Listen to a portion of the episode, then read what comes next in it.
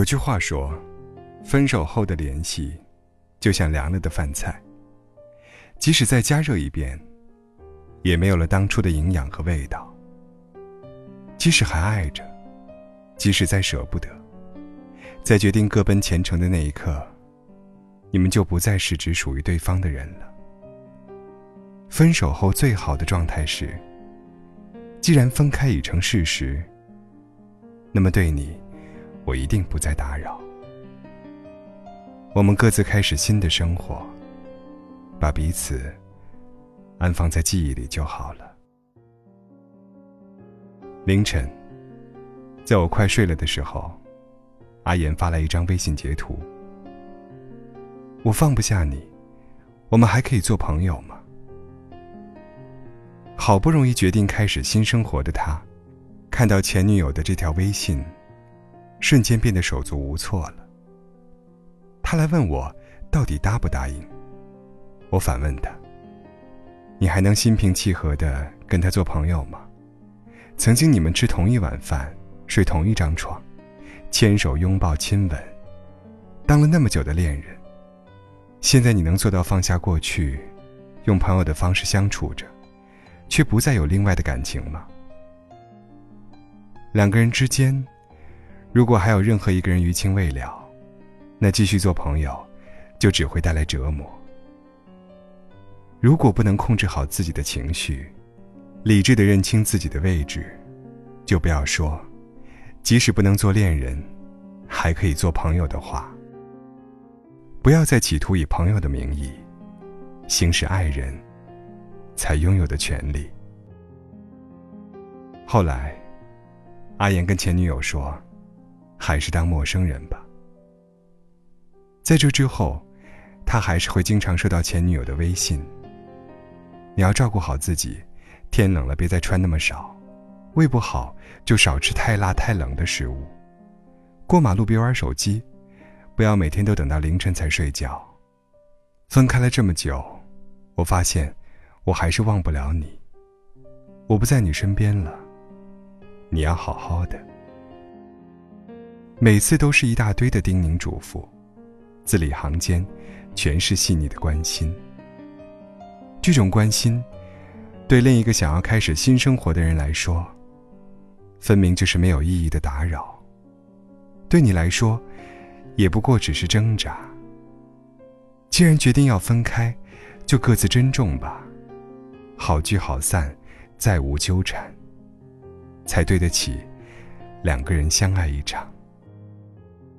我知道，那个人的突然离开，会让你一时间很难适应。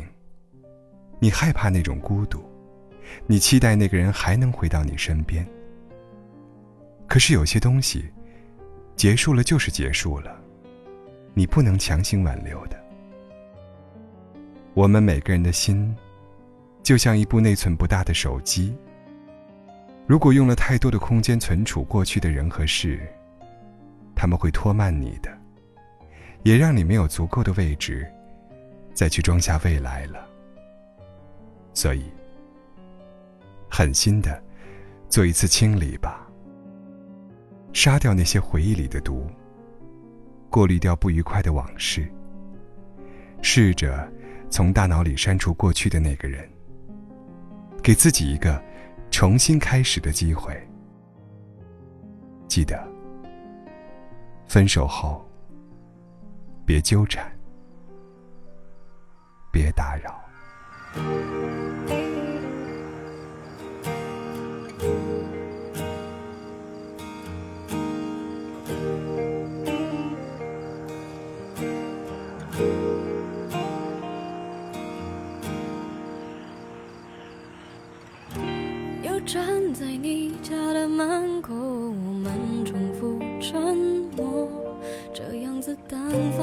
守候还能多久？